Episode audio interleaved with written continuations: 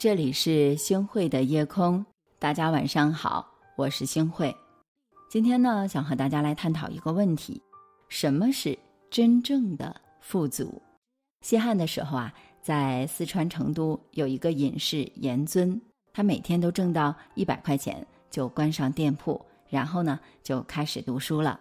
当地啊有一个富人罗冲，他看到严尊的生活特别的清贫，就要接济他，给严尊呢送来了钱粮。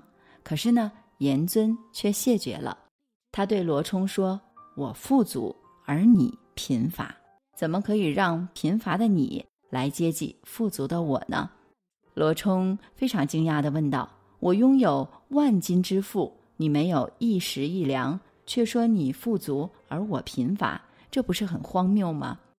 严尊就说了：“不是这样的，我曾经去你家，见到你深夜还没有休息，日夜在忙碌，却从没有过满足。”我虽然每天只挣一百块钱，却有时间读书，家里有几百钱的剩余，钱花不出去，钱上的尘土啊，都已经积到一寸厚了。这不是我富足，而你贫乏吗？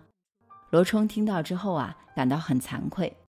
严尊的话说出了富足和贫乏的标准判断：人不能为了金钱而活，更不能成为财富的奴隶，要懂得适可。而止，不能一味的为了财富而不顾及其他，这样呢，虽然富了，却是穷了。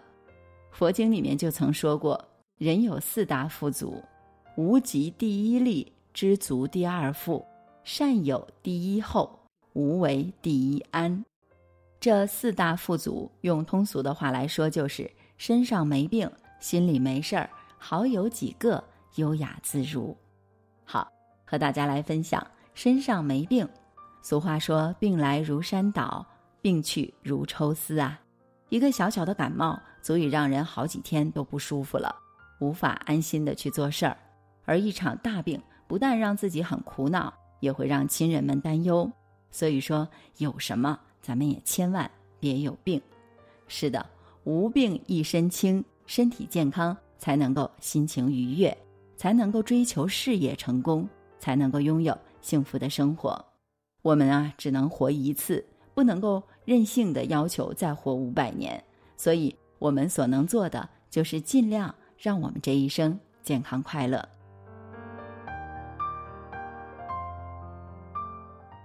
我们再来看第二个，心里没事儿。心里没事儿就是心无烦恼，没有心事，时时知足，事事知足。人没有了贪欲，也就没有了烦恼。日日夜夜的焦虑啊，我们去期盼这期盼那，没有实现欲望之前，就已经饱受痛苦的煎熬了。如果为了满足无限的欲望，甚至铤而走险，不惜以非法的手段去摄取，那一定会带来灾难的。在这里呢，呃，给大家分享一首民间流传的十不足诗，大家可以来听一下。终日奔忙为了饥，才得饱食又思衣。冬穿绫罗夏穿纱，堂前缺少美貌妻。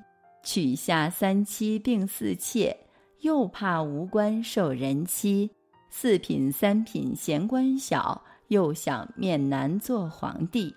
一朝登了金銮殿，却慕神仙下象棋。洞宾与他把旗下，又问哪有上天梯？若非此人大限到，上到九天还嫌低。好，我们来看这样的一首十不足诗，真的是形象的表达了我们人心不知足、无有止境的这种感受。没错，我们何尝不是一边抱怨生活的艰难，一边艰难的生活着？其实人生完全可以退一步想一想。简单一点儿，生活不会因为我们的焦虑而改变，也不会因为我们的知足而没有收获。再一个呢，就是好友几个了。清代的沈复在他的自传《浮生六记》里面就说过：“约几个知心密友到野外溪旁，或琴棋试兴，或曲水流觞，或说些善因果报，或论些今古兴亡，看花枝堆锦绣。”听鸟语弄声簧。其实呢，自己一个人独乐，不如和别人一起快乐。人生怎么可以缺少朋友呢？古龙说过，对一个情绪低落的人来说，朋友的一句鼓励，甚至比世上所有的良药都有用。所以啊，处于人生低谷的时候，好友的热情鼓励、热心帮助、暖身暖心，可以让我们重新站立，走过泥泞。接下来呢，我们来说说优雅自如。有人说，天地虽小，但能容下一个优雅而干净的灵魂，已经足矣。十亩地，一头牛，老婆孩子热炕头，这是传统农业社会当中农民的优雅自如，一点儿也不庸俗，反倒是切合自然的一种生活方式。工作日出行便捷，归家从容；节假日。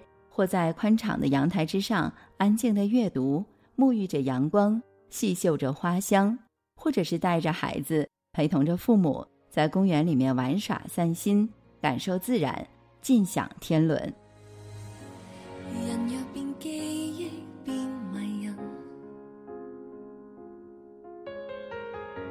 情令眼浅了变情深，认识一场。如雷雨一闪，就此没有下文。无憾也觉得是遗憾。其实你已经是闲人。其实我讨厌被怜悯，或者一时。疲劳到伤心，弱得像个病人，才像要找个肩膊枕一枕。难忘你，可听过若无其事没韵味，你真人其实陌生得可以记不起，无望你精彩。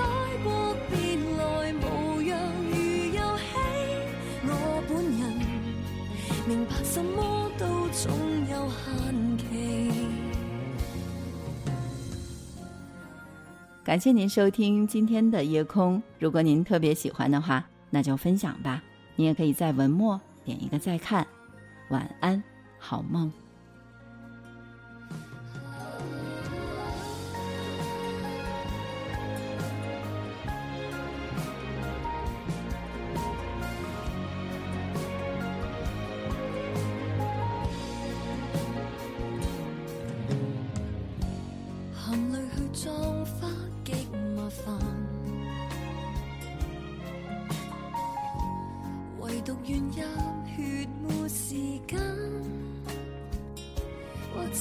失意是为了工作动哭，未够浪漫，才暂借恋爱感觉去感叹，难忘你。好听过若无其事没韵味，你真人。其实陌生得可以记不起，彩过便来无恙如游戏。我本人明白什么都总有限。